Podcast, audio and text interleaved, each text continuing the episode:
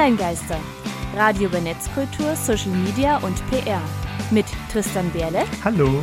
Und Christian Alner. Willkommen.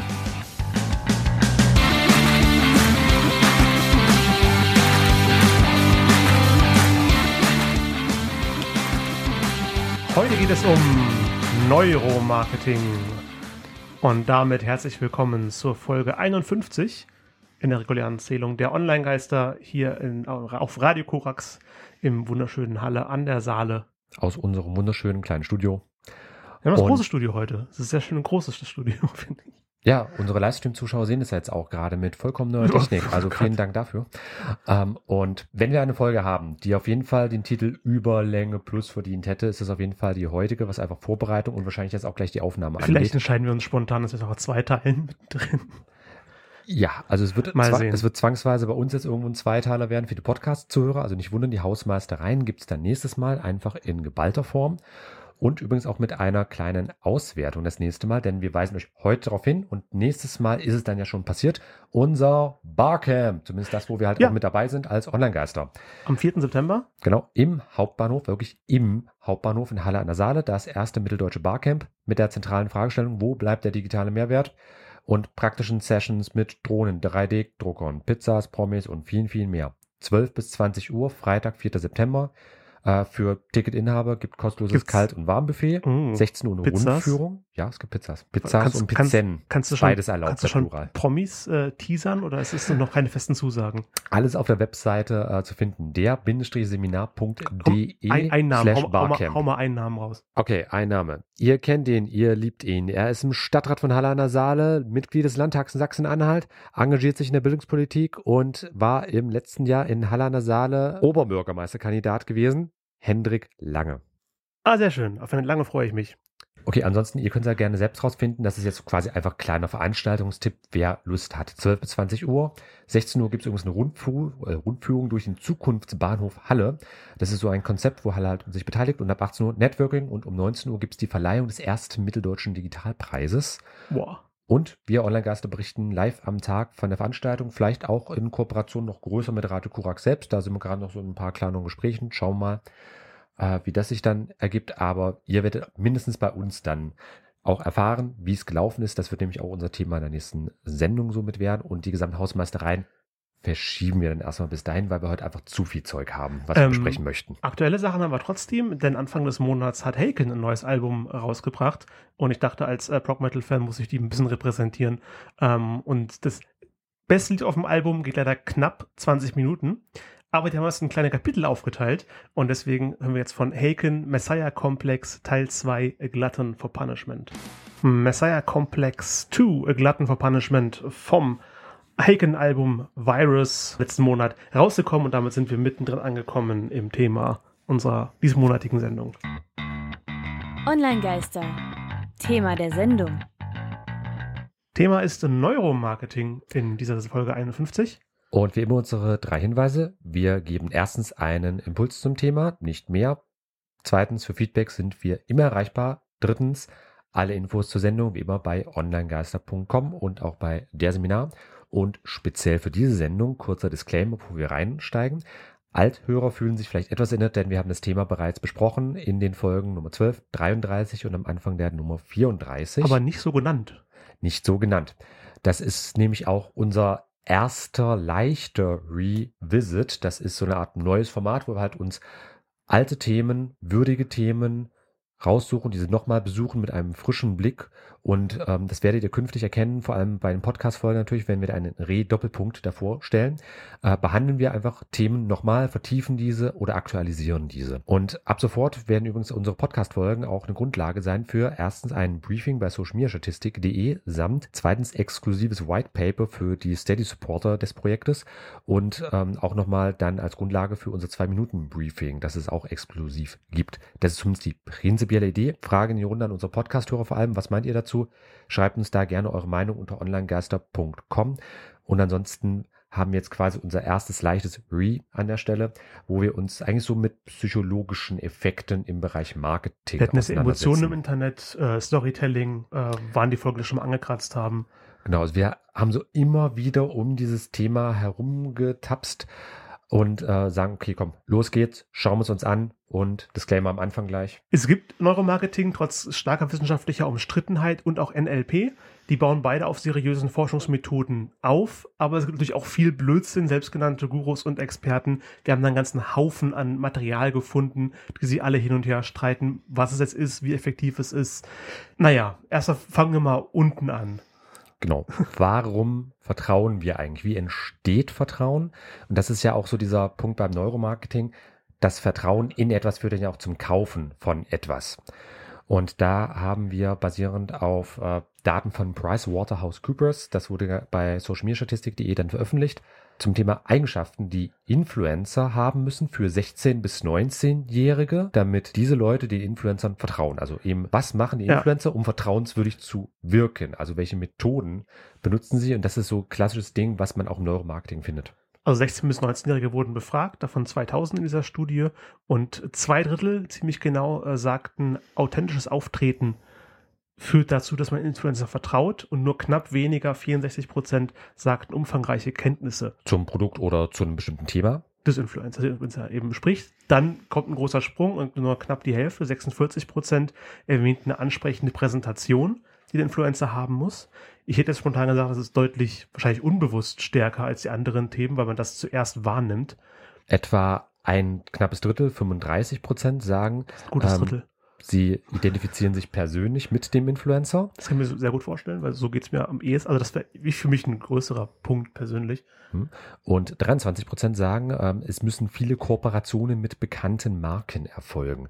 Da gehen wir dann schon weg von diesem persönlichen, individuellen Ding hin so in dieses klassische Marketing-Element von, ja, wenn ich die Marke kenne, dann äh, wirkt der Typ natürlich auch vertrauenswürdiger, wie auch immer. Es ist aber halt eben interessant, so die, alles, was so um die 50 Prozent und höher ist, authentisches Auftreten, umfangreiche Kenntnisse, ansprechende Präsentation oder halt eben auch persönliche Identifikation, immerhin auch noch mehr als ein Drittel. Also wirklich sehr, sehr eigentlich eher individuelles. Ja. Bei mir wäre es zum letzten Punkt eher andersrum. Ich vertraue einer Marke, wenn ein im weitesten Sinne Influencer, eine Persönlichkeit, der ich vertraue, diese Marke nutzt. Also nur als Beispiel für die Rocket Beans, die gucke ich sehr gerne. Und wenn bei denen eine Marke auftaucht, die von denen ganz wahrscheinlich benutzt wird, dann habe ich höheres Vertrauen in diese Marke, aber auch, weil diese Marke damit jemanden sponsort, jemanden unterstützt, den ich mir gerne angucke, den ich gerne, gerne habe. Also das ist für dich ja dann auch wieder Stichwort Authentizität und auch so ein bisschen diese persönliche Identifikation mit der genau, einen, mit denen, der anderen Marke. Und das und führt dann dazu, dass die Marke diese Leute unterstützt, die ich persönlich mag. Dadurch mag ich dann die Marke mehr. Ich mag die Mark, Mark, ja, machen wir weiter. Definition. Sollten wir erstmal definieren. Genau, da gibt es einmal von der Wikipedia. Äh, Wikipedia schreibt, als Neuromarketing wird die Anwendung des neuroökonomischen Ansatzes im Rahmen Absatz wirtschaftlicher Fragestellungen bezeichnet und führt dazu eine ganze Reihe an Quellen auf, die wir in die Shownotes packen. Mhm. Genau, und nach dieser sehr griffigen Definition würde ich sagen, können wir sofort weitermachen. Ähm, nein, es gibt auch noch ähm, von Dr. Hans-Georg Heusel, der ist unter anderem Dozent an der Hochschule für Wirtschaft in Zürich, selbst auch in so einem ähm, Consulting-Bereich mit tätig. Der hat äh, finde ich, ganz schön formuliert, ganz pragmatisch formuliert, beschäftigt sich Neuromarketing damit, wie Wahl- und Kaufentscheidungen im menschlichen Gehirn ablaufen und ganz wichtig für die Werbung, wie man sie beeinflussen kann. Gesucht wird also nach dem magischen Kaufbutton. Und also das, diese Bezeichnung habe ich schon sehr, sehr häufig gehört, so der Kaufbutton im Kopf. Das kann man sich am besten vorstellen, wenn ich, wenn man sich Werbung, die Werbung will immer so einen Punkt haben, wo man sagt, okay, der Zuschauer sieht diesen Punkt in der Werbung oder die Werbung führt zu einem Punkt hin. Und an dem Punkt sagt der Zuschauer, der wird so emotional, neurologisch im Prinzip ja, was ausgelöst im Kopf, was er meint, jawohl, dieses Produkt brauche ich, das muss ich haben. Deswegen ist auch ganz eng verwandt mit Neuromarketing der Begriff NLP, kurz für Neurolinguistisches Programmieren. Und, und dazu sagt Wikipedia äh, die Sammlung von Kommunikationstechniken und Methoden zur Veränderung psychischer Abläufe im Menschen. Also nicht Programmieren im Sinne von Software, Computerentwicklung, sondern irgendwo ja schon fast die ja, Software des Geistes. Man, man beeinflusst direkt Menschen durch Kommunikationstechniken. Und deswegen ist halt zum einen sowohl Neuromarketing auch, als auch NLP diesen sehr dicht miteinander miteinander verwandt. Also die Begriffe tauchen häufig in Nachbarschaft miteinander auf. Äh, deswegen ist es halt auch stark umstritten, weil es halt eben darum geht, so Manipulations Techniken und äh, das Gehirn als etwas Manipulatives, was so für alle Menschen gilt. Also das führt halt eben zu sehr, sehr viel Diskussionen, aber packen wir euch alles in die Shownotes, die entsprechenden Quellen, äh, wo das alles gemacht wird. Aber dadurch befinden sich natürlich sowohl Neuromarketing als auch NLP. Ich sage jetzt mal im Folgen generell einfach mal Neuromarketing, zusammenfassend für beides. Damit befinden sie sich natürlich in keinem luftleeren Raum, sondern es gibt sehr viele verwandte Disziplinen. Also erst fällt mir da ein die Verkaufspsychologie, ähm, die ich fast schon synonym wenden würde zu Neuromarketing. Also man sucht die richtigen psychologischen Auslöser, um Menschen was zu verkaufen. Hm, Darf es noch etwas sein? ja, Oder welche Farbe denn? Und viele vergleichbare Sachen. Oder klassisches Beispiel, äh, wenn ihr ein Versicherungsbankberater etc. Gespräch habt. Wie geht's Ihnen denn? Was macht die Familie? Erzählen Sie mal. Hier haben Sie ein Glas Wasser. der ist doch so lieb und so nett, dem kaufe ich eine Versicherung ab. Exakt. Und damit halt auch stark verbunden als andere Disziplinen, zum Beispiel Storytelling. Hatten wir in unserer Folge Nummer 49 schon gehabt. Stichwort Protagonist, Antagonist einer Geschichte, Heldenreise etc. pp. Da sind wir dort sehr detailliert drauf eingegangen. Auch um das Vertrauen dann entsprechend aufzubauen.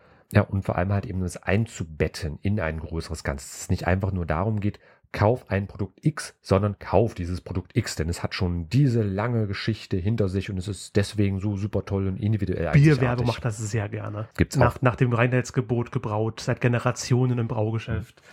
Auch zum Beispiel sehr viele Unternehmen, äh, die eine Kulturstrategie verfolgen. Da gibt es nämlich auch nochmal so einen großen Unterschied. Es gibt ähm, Systemstrategie und Kulturstrategie. Kurzfassung. Systemstrategie ist das, was McDonalds macht und Kulturstrategie ist das, was Apple macht. Also Systemstrategie wäre zum Beispiel eine Innovation. so wie Wir haben eine Burgerbratmethode entwickelt, die drei Sekunden schneller geht. Kulturstrategie Und deswegen wiederum. kaufe ich aber nicht bei denen. Das ist mir doch egal, wie lange der Burger brät. Genau. Und Kulturstrategie wäre halt eben eine neue Form der Ansprache an den Kunden. Du musst das Ding haben, damit du dazugehörst. Oder beispielsweise, du bist ein so dermaßen wichtiger Mensch. Du verdienst das Beste, was es geben kann. Und unser Produkt kann dabei helfen. Das war, glaube ich, so ein bisschen, Apple hat äh, die ersten iPhone-Werbung, die mich überhaupt nicht angesprochen hat, hat immer mit dem Satz geendet, wenn man kein iPhone hat, dann hat man kein iPhone. Und was bei denen halt auslösen sollte, ja, dann hast du es nicht, dann gehörst nicht dazu, du brauchst halt ein iPhone, damit du ein iPhone hast. Weil es Mhm. ist halt das fucking iPhone. Sorry für den Fluch, aber ich glaube, es ist hier Das okay. dürfen wir in Deutschland. und ich habe mir gedacht, ja, dann habe ich halt kein iPhone. Ja und? Mir doch Schnurz. Oder klassisches Beispiel, sowas wie Made in Germany. Ja, So was halt einfach diese Assoziationen angeht. Das ist hat immer übrigens, noch halt, das war ein sehr, Warn, sehr das war früher übrigens ein Warnlabel gewesen, als es entwickelt wurde. Die britische Wirtschaft wollte vor angeblich minderwertiger deutscher Ware warnen und deswegen dieser Herkunftshinweis Made in Germany. Und das hat sich aber halt eben aufgrund der offensichtlich besseren Qualität dann inzwischen zu einem Gütesiegel im Grunde erweitert. Und das sind halt so viele, viele kleine Aspekte, die halt eben auch sich stark auf einfach so psychologische Effekte ausweiten. Aber wieso funktioniert das Ganze? Da würde ich sagen, gehen wir nachher mit rein, denn klassische Fortsetzungsgeschichten profitieren nämlich auch Oh davon. ja. Gute Geschichten bleib, erzählen, sich dran. immer was. Ähm, es wird Zeit für unseren Klassiker, den mein Basslehrer mir vor einiger Zeit nahegebracht hat. Es ist Under the Bridge von den Red Hot Chili Peppers. Red Hot Chili Peppers mit Under the Bridge. Sehr viel Spaß, es auf dem äh, Bass zu spielen. Und damit sind wir zurück. Online-Geister. Thema der Sendung. Wir haben ja schon sehr viel über Neuromarketing gesprochen, aber Christian, was darfst du noch? Sein. Du veränderst es gerade im Skript, während ich es vorlese. Ja, genau. Das ist dann, darf es, darf es noch etwas sein? Was oder darf's was noch sein? darf es noch sein? Das ist auch so ein klassisches äh, neurolinguistisches Ding. Also generell erstmal als Hinweis, Währenddessen Skript verändern, wenn ich gerade vorlese. Mhm. Das, Na, das jetzt weniger, aber einfach die Formulierung von was, also darf es noch was sein? Da kannst du ja mit Ja und Nein antworten. Was darf es noch sein? Dann wird ja quasi das Ja, ich möchte etwas vorausgesetzt ja. und dann ja nur noch die Frage, zum Beispiel, welche, welche Farbe es sein darf. Du könntest dann auch einfach sagen, nichts. Hm? Das ginge auch, aber es wäre halt nicht, ja. Hast ja auch häufig bei, äh, zum Beispiel, wenn du im Supermarkt bist, an der Fleischertheke oder Käsetheke, wie auch immer, so dieses, was darf es noch sein? Und dann Ja. wirst du ja Oder- verführt, dann doch noch das sagen, ja, dann nehme ich noch da, davon sonst noch ein paar was? Gramm und was weiß ich nicht alles. Äh, und das sind so klassische alltägliche Beispiele, wo wir uns halt eben Neuromarketing begegnet. In der Fleischtheke ist es eher, wenn man sagt 100 Gramm Aufschnitt und die dann da drauf klatschen, das ist 120 Gramm. Oh, darf es etwas mehr sein? Ja, gut, okay. Weil dann die noch Frau das immer runternehmen zu lassen, das ist ja auch irgendwie unhöflich. Da zahlst du lieber nochmal auf 20 Gramm mehr. Du, selbes Ding. Und da sind wir ja auch schon in unserer Folge Nummer 12 damals, in der Wir sind Zeit von emotionale. vor Ewigkeiten. Wir sind emotionale Tiere. Man will höflich sein, man will Fa- Fleischerei-Fachverkäuferin nicht zumuten müssen, die 20 Gramm Aufschnitt an der runterzunehmen. Aber wir sind halt eben auch emotionale Tiere. Das heißt, wir haben halt immer diesen Fokus auf etwas. Also wir können keine sachliche, wirklich sachliche, unemotionale Entscheidung treffen. Da sind wir auch schon in unserer Folge Nummer 12 drauf eingegangen. Also konkret ähm, die ARD ZDF Online-Studie ist ja auch eine Langzeitstudie. Gibt es jährlich Mhm. seit 1997. Und da wurde im Jahr 2012 zum Beispiel von ähm, im Beitrag von Hans und Rentschler äh, festgehalten, dass halt in den 2000ern das Ganze eher so auf unemotionale Aspekte sich fokussiert hatte. Und das hat sich jetzt halt eben seit den 2010ern geändert. Also dass da zum Beispiel halt einfach schon in dieser langen Zeit festgestellt wurde, Aber auch nicht emotionaler. nur bei, bei Marketing, also generell habe ich das Gefühl, alles wird irgendwie emotionaler. Politik, Werbung, ja, also Zwischenmenschlichkeiten. Ich meine, seit der Wahl des letzten US-Präsidenten Oh Trump ja. war ja auch dieses, wir leben im postfaktischen Zeitalter gesagt worden. Äh, genauso auch ähm, zum Beispiel im Interview mit dem W&V-Magazin hatte der Neurowissenschaftler Christian Schleier äh, gesagt, statt immer noch lauter zu schreien als die Konkurrenz, Konkurrenz kämen Firmen mit mehr Blick für Relevanz entschieden weiter. Es ist ja quasi wie dieses Zurückbesinnen auf, was ist eigentlich wichtig überhaupt.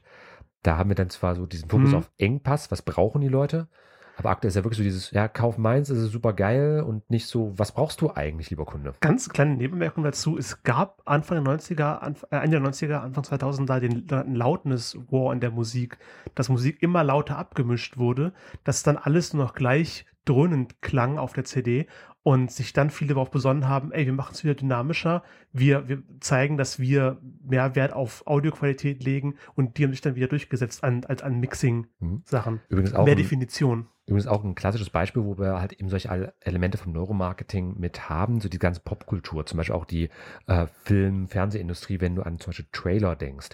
Oh ja. Aktuell ist ja wirklich so dieser Trend von busch, busch, Der Trailer soll sonst wie nicht, diese soll Geräusche nicht sagen, halt. worum es geht, er soll die Emotionen des Films vermitteln. Genau. Und halt zum Beispiel auch Remixes von bekannten Songs, die ja auch zum Beispiel Nostalgie wecken sollen und Vergleichbares.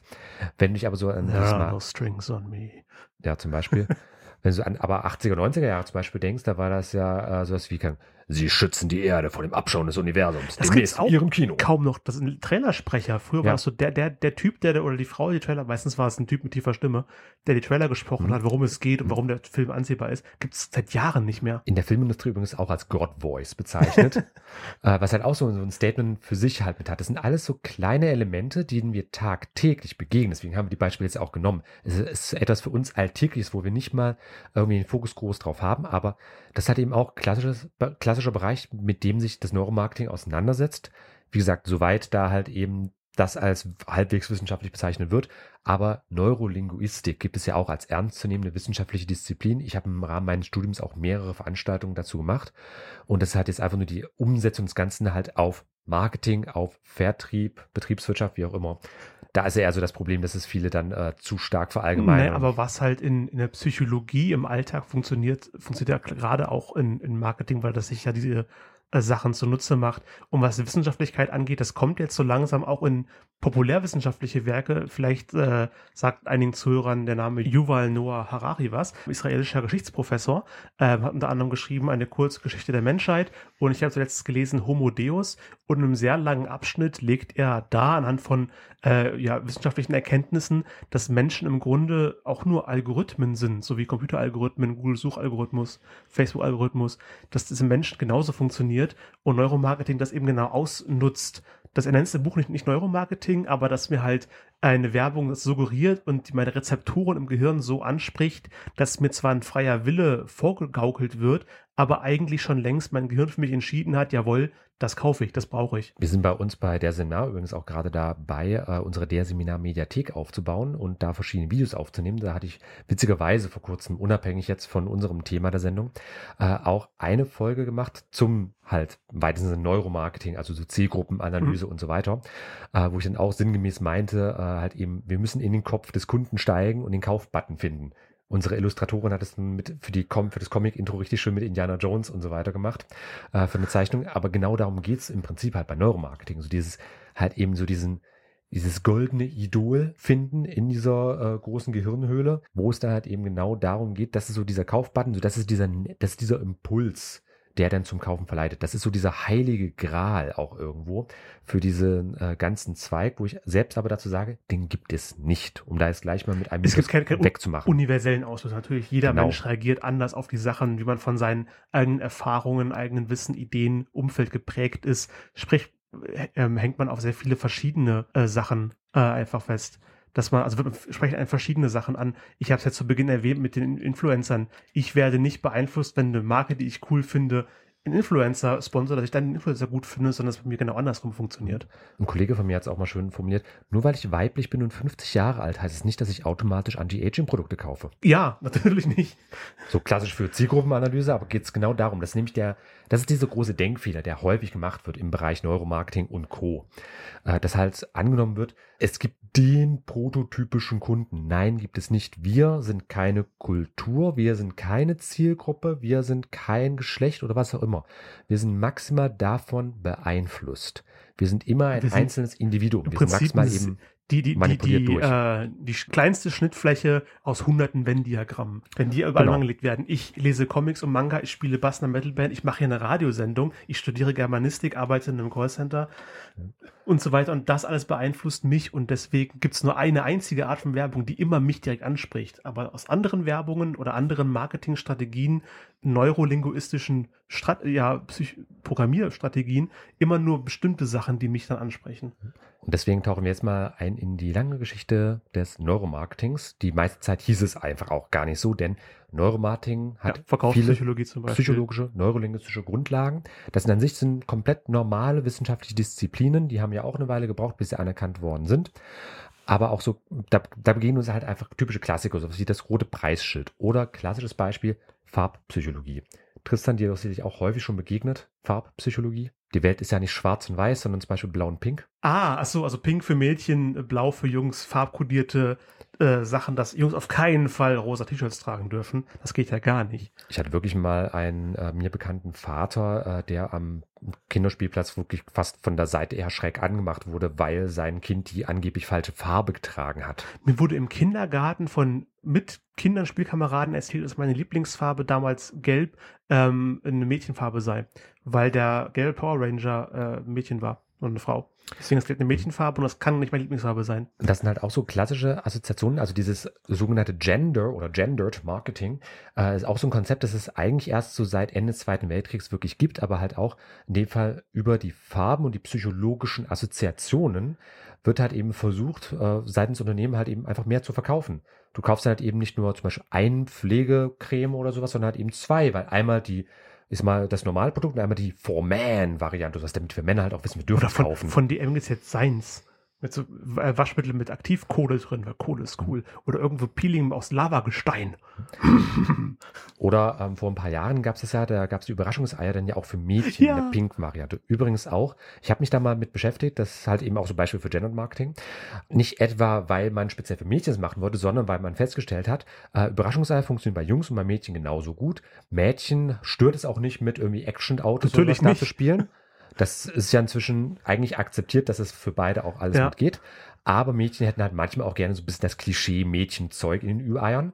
Da wurde dann aber gesagt, na ja, aber die Jungs, die dürfen da jetzt keinen Zauberspiegel oder sowas drinne finden, weil das ja dann in Anführungsstrichen typisch Mädchen sei und das ist ja uncool und deswegen machen wir doch lieber ein Ü-Ei nur für Mädchen, also nicht etwa die Ü-Ei für Mädchen, weil die Mädchen, sondern weil man die, weil man es den Jungs nicht zugetraut hatte, damit psychologisch klarzukommen oder vor allem den Eltern der Kinder. Also meine Lieblingsgeschichte diesbezüglich ist, dass ein Junge angefangen hat zu weinen, weil seine große Schwester hat ein Ü-Ei für Mädchen bekommen und er durfte keins haben, weil es war ja für Mädchen. Er musste ein normales Ü-Ei nehmen.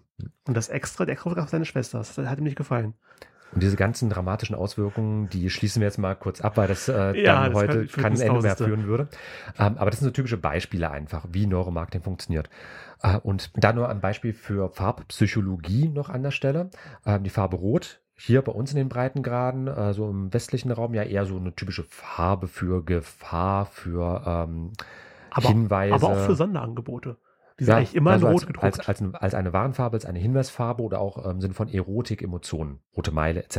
ja, Im chinesischen Raum übrigens äh, typischerweise die Farbe der Kaiser, eine Farbe für Macht. Bis heute wird zum Beispiel in China in Rot geheiratet, traditionell, um Schön. zu verdeutlichen, dass es den Segen des Himmels hat. Und die Kaiser Hm. in alter Zeit waren ja die Söhne des Himmels gewesen, also auch so Halbgötter je nach Jahrhundert. Aber nun mal äh, für den Abschluss da, in Ägypten zum Beispiel ist äh, die Farbe Rot bis heute die Farbe des Todes, weil die Wüste rot ist. Ah, Und es gibt manche Kulturen, das heißt vor allem der südostasiatische Raum, die haben zum Beispiel keine Farbe blau. Wenn du die fragst, welche Ja. Farbe hat der Himmel, die schauen dich nur komisch Gibt's an und sagen, der hat doch keine Farbe. Was sehr soll's das? gute Folge von MyLab äh, zu äh, Mighty Yen, die Wissenschaftlerin auf YouTube. Kann ich sehr empfehlen zu Farbempfinden. Und um das nur abzuschließen, ähm, der sehr bekannte US-amerikanische Verkäufer in den 1950er Jahren, Elmore Reader, äh, wurde damit berühmt, dass er gesagt hat, don't sell the steak, sell the sizzle. Das ist verkauft nicht das Steak, verkauft das, das Brutzeln, das das Brutzeln, das Brutzeln Brutzeln ist gut, ja. Und das sind halt auch so ganz, ganz klassische Elemente, die wir halt heute einfach als Neuromarketing bezeichnen. Und da gibt's ganz, ganz, ganz viele Methoden. Äh, und viel, auf viele Elemente sind wir auch schon in unseren Folgen Nummer 12 und Nummer 33 eingegangen. So wie Emotional Contagion, Telecocooning etc. Würden heute, würden jetzt einfach noch mal ein paar Ergänzungen vornehmen wollen. Beginnend FOMO. Fear Das ist- Missing Out. Was mir tagtäglich begegnet, die Angst, was zu verpassen. Das ist, glaube ich, ich habe das Gefühl oder die Hoffnung, dass es nicht immer gewollt ist von den Leuten, die das bei mir auslösen. Aber wenn ich halt sehe, dass hier Rocket Beans, habe ich vorhin erwähnt, die drei neue Videos draußen haben und hier was passiert und ich echt den Film noch gucken wollte und hier auf Netflix neue Serie kommt, dass ich dann einfach überwältigt werde mit, mit Sachen, die ich sehen will. Ich, ich bin schon mal bei Paralyse jetzt schon, dass ich die alle nicht verpassen will. Alle reden darüber. Ich könnte was verpassen, deswegen muss ich es konsumieren. Und da wir auch ein Social Media Format sind, an der Stelle immer für die Beispiele, wer hat das sehr gut ausgenutzt? Snapchat mit seinen Stories, die sich ja nach 24 Stunden die sind selbst dann weg, die löschen. musst du jetzt dir angucken, sonst ist sie weg. Und halt auch alle anderen Plattformen, die Stories inzwischen Instagram. einsetzen. Instagram, Facebook etc. Facebook auch schon. Aber FOMO erstens. Zweitens, Endless Scrolling. Sind wir wieder bei Social Media Plattformen? Kennt jeder von Newsfeeds, Timelines wie Facebook, Instagram, Xing, LinkedIn, Twitter. Soweit so bekannt, denke ich, so dieses endlose Scrollen nach unten, es kommt immer was Neues. Dadurch bleibt Ja. man irgendwie dran. Aber auch TikTok, finde ich, hat das sehr interessant gemacht. Wenn du die App aufmachst, kommen sofort die Videos. Du musst also nicht du musst nicht, du musst nichts abonnieren. Das kommt automatisch, kommt von irgendwelchen populären, kommen da die Videos, sodass du schon in diesem Fluss drinne bist. Ich wollte jetzt eigentlich die, die Parallel zu YouTube ziehen, aber selbst da musst du ja, wenn du die Seite aufgemacht hast, erstmal noch irgendwo draufklicken, um das erste Video zu haben. Aber dann standardmäßig eingestellt ist die automatische Wiedergabe, dass danach, nach dem ersten Video, sofort das nächste kommt, wenn du es nicht sofort ausschaltest. Und TikTok hat sogar den Part auch übersprungen, dass halt die Videos dort automatisch starten. Also du halt wirklich so, du musst dich, du musst dich nicht mal anmelden, du brauchst nicht mal ein Konto. Einfach nur App auf, also installieren, aufmachen und sofort Und dann läuft einfach das Ganze Video und an du Video an hängst Video. drinne. Du hängst dann da drinne. Krass. Zu TikTok hatten wir auch schon mal eine Folge gemacht. Wir verweisen dann ähm, darauf. Ansonsten weiteres Konzept Priming. Äh, da geht es halt eben darum, dass Reizverarbeitung im Gehirn beeinflusst wird. Ein sehr bekanntes Beispiel dafür ist der sogenannte Framing-Effekt. Da sind wir Anfang der Folge Nummer 34 drauf eingegangen, mit dem Apple Training Manual für deren Store-Angestellte. Das wurde Wie- 2012 ja. geleakt. Das, wie, wie Sachen formuliert werden, um es ansprechender zu machen. Genau, dass zum Beispiel der Rechner niemals heiß läuft, sondern maximal warm wird. An heißen Dingen kann man sich verbrennen, aber warm, das ist so Das Ding ist kuschelig nicht wie eine Decke. abgestürzt, es reagiert einfach gerade nicht, ist gleich alles wieder in Ordnung. Und so weiter und so fort. Da gab es mal einen schönen Gizmodo-Beitrag, wo man da die Übersicht bekommen hat. Verlinken wir euch alles in den Show Notes. Und der letzte sehr große Bereich wären die sogenannten Dark Patterns. Vor allem halt äh, im Kontext von Social Media benutzt. Also das sind halt äh, bestimmte Designs für die Benutzerschnittstellen. Also halt eine äh, bestimmte Optik, wie ein Button platziert ist oder Vergleichbares. Ah, und das ist okay. halt sehr stark darauf Um- ausgelegt, Die quasi den Blick darauf zu lenken. Genau, den Benutzer zu etwas zu verleiten, ohne dass er es halt möchte. So der Klassiker von der Akzeptieren-Button ist groß und schön und fett und freundlich und der Nein-Danke-Button ist klein und grau und ziemlich Oft nicht mickrig. mal ein Button. Also ich kenne das, dass irgendwie Ja akzeptieren, ist das so ein riesiger leuchtender Button und dann als quasi blauer Hyperlink darunter Nein ablehnen oder Mhm. Nein weiter. Und da äh, gibt es übrigens auch äh, die Bezeichnung der sogenannten Anti-Muster, zu denen diese Dark Patterns gehört. Also etwas, was halt eigentlich widersprüchlich ist, was wir nicht machen wollen, obwohl es eigentlich sinnvoller wäre. Also man möchte uns mit diesen Dark Patterns, daher der Name ja auch irgendwo, auf eben die dunklen Pfade leiten, die für die Unternehmen natürlich besser sind, für uns als Nutzer nicht zwangsweise. Also da ein sehr populäres Beispiel, auch benannt nach jemandem, Privacy Suckering, also benannt nach Mark Zuckerberg, dem Facebook-Chef. Äh, Und das wurde halt eben deswegen verwendet, weil für die Benutzer die Privatsphäre-Einstellungen von Facebook häufig sehr verwirrend sind. Ja. Und deswegen halt eben die Privacy Settings oder die Privacy Suckerings an der Stelle auch äh, wirklich suckern, kann man nicht anders sagen. Und das hat eben so dieses Prinzip, dahin zu kommen. Genauso auch Klassiker, den ihr ähm, auch häufig, wenn es um Taschendiebstahl äh, geht, hört, Bait and Switch. Ködern und dann wechseln. Also da versucht der Benutzer eine Aktion auszuführen, wobei jedoch eine andere, nicht zu erwartende Aktion ausgeführt wird. Hast du dafür ein gutes Beispiel? Äh, Klassiker bei irgendwelchen Download-Portalen. Du klickst auf Download, dann poppt erstmal eine Ah, Werbung auf ja, oder so ein Spaß. Genau. Oder du möchtest, sehe ich häufig zum Beispiel bei Plattformen wie äh, Computerbild oder Chip.de, äh, ich möchte irgendwas runterladen auf deren Download-Seite und dann will ich halt eben klicken und dann ah, poppt gerade an der Stelle noch irgendwas anderes durch und ho hoch halt eben und dann klicke ich versehentlich auf die Werbeanzeige und nicht auf den Download-Button. Das sind so diese Auch immer in der Beispiele. Sekunde vor dem Klick. Ja, genau dann. Und das ist, die wenn ich das schon immer mal gefragt habe, das ist nicht unbedingt Zufall. Gibt es genauso auch äh, die sogenannten Disguised Ads noch als letztes Beispiel. Getarnte Werbung, da Also es, schon. es sieht nicht aus wie Werbung, ist aber Werbung. Also der Klassiker von Download oder dieses und jenes so, wo ihr denkt, ah, okay, da muss ich jetzt klicken, um irgendeinen Software-Download durchzuführen, aber nee, denkst du, war eine Werbung, war eine Werbeanzeige gewesen. Ah. Cookie Consent Tricking äh, gibt es noch. Ähm, wird äh, vielen aufgefallen sein, die überhaupt im Internet sich bewegen, dass fast jede Seite, ich glaube, jede Seite irgendwann mal anklickt, hier, akzeptiere alle Cookies. Und da ist mir aufgefallen, wenn man genauer reinschaut, wenn man einfach nur akzeptieren klickt, stimmt man extrem vielen Cookies zu, die man eigentlich nie gebraucht hätte. Und da muss ich schon extra aktiv alles abwählen, damit man wirklich nur die notwendigen Cookies äh, akzeptiert. Und seit der Datenschutzgrundverordnung, da hatten wir ja in unseren Folgen Nummer 24 und Ja. 25 das Special gemacht. Übrigens noch liebe Grüße an den Thüringer Datenschutzbeauftragten, der uns damals geholfen hat. Ähm, wir haben uns damit schon auseinandergesetzt und im Rahmen der DSGVO wurde jetzt halt auch im Jahr 2020 vom Europäischen Gerichtshof, also höher geht's nicht mehr, entschieden, dass halt bei solchen Cookie-Banner-Einstellungen generell diese ganzen ähm, Datenerhebungs-, Software-Sachen, die laufen, die müssen immer erst ausgeschaltet sein. Der Nutzer muss dem aktiv zustimmen. Aber da gibt's halt eben dann auch dieses Problem. Äh, die Unternehmen möchten natürlich, dass möglichst viele Daten bei denen landen, weil teilweise die ganzen Geschäftsmodelle ja darauf aufbauen, dass sie möglichst viele Daten haben, um die dann zum Beispiel an Werbeindustrie zu verkaufen, etc. Oder eben zielgerichtete Werbung einfach zu schalten, damit man eben Mhm. rausfindet, welche Zielgruppe das ist und da besser die, den Kaufbutton findet mit der zielgerichteten Werbung. Und deswegen werden halt eben auch diese Cookie-Banner teilweise so manipuliert, dass wir halt automatisch irgendwie auf, ah, ja, komm, ich, ich klicke auf Ja und fertig und dann stimme ich halt allen möglichen Sachen zu.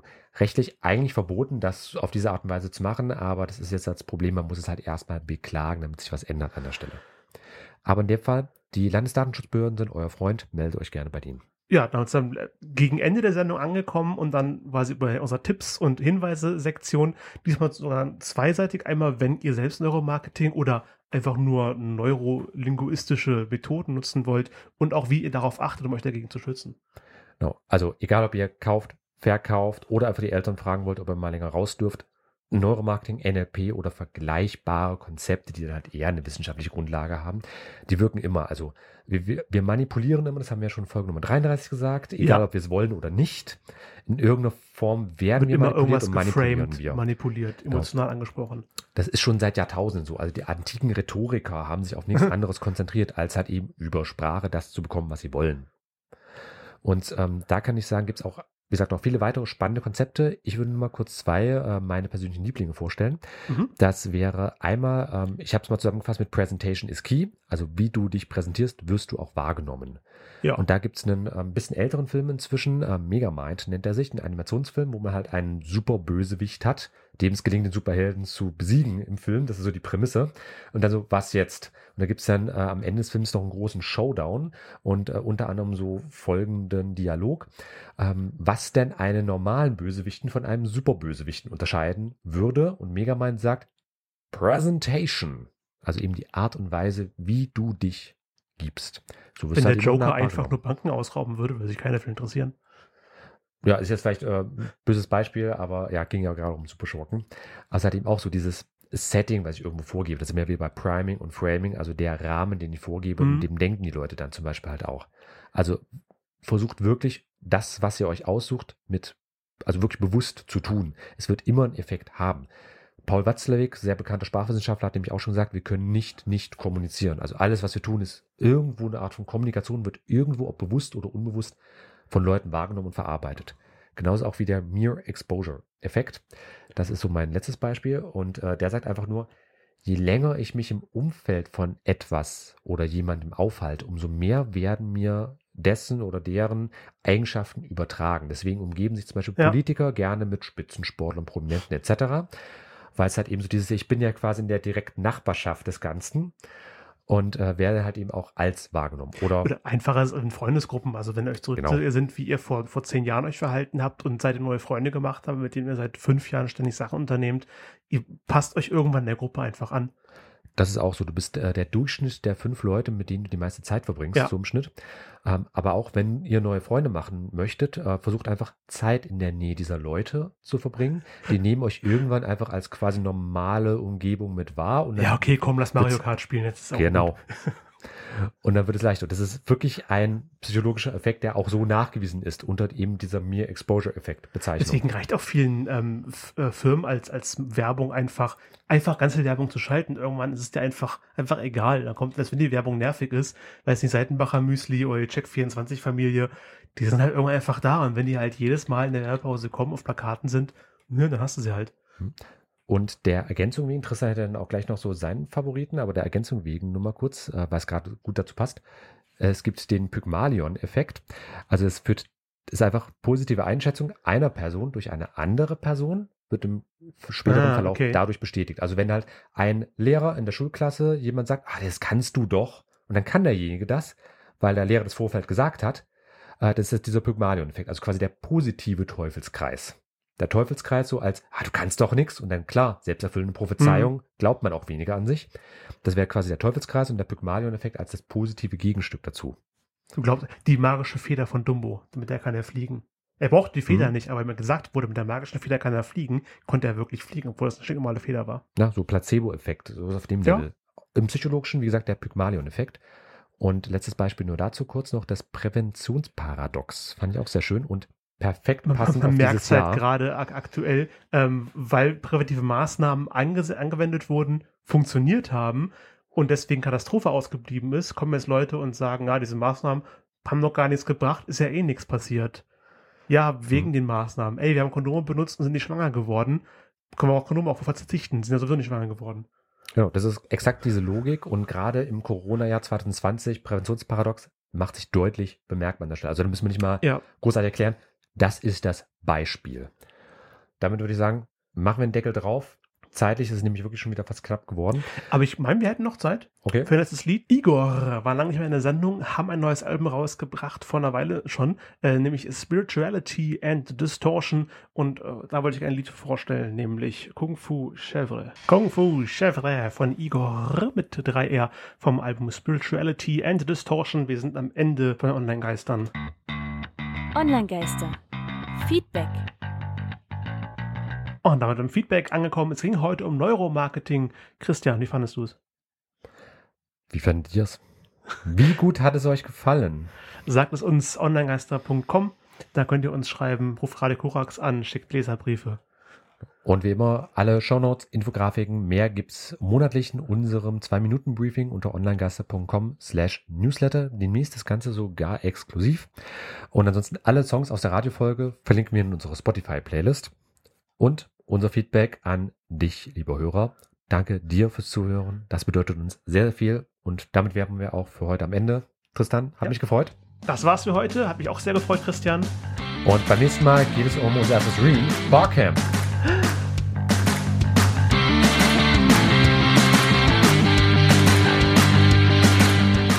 Das war Online-Geister. Radio über Netzkultur, Social Media und PR. Von und mit Tristan Berlet und Christian Allner. Alle Links zur Sendung, Kontaktmöglichkeiten und das Archiv zum Nachhören gibt es unter www.onlinegeister.com.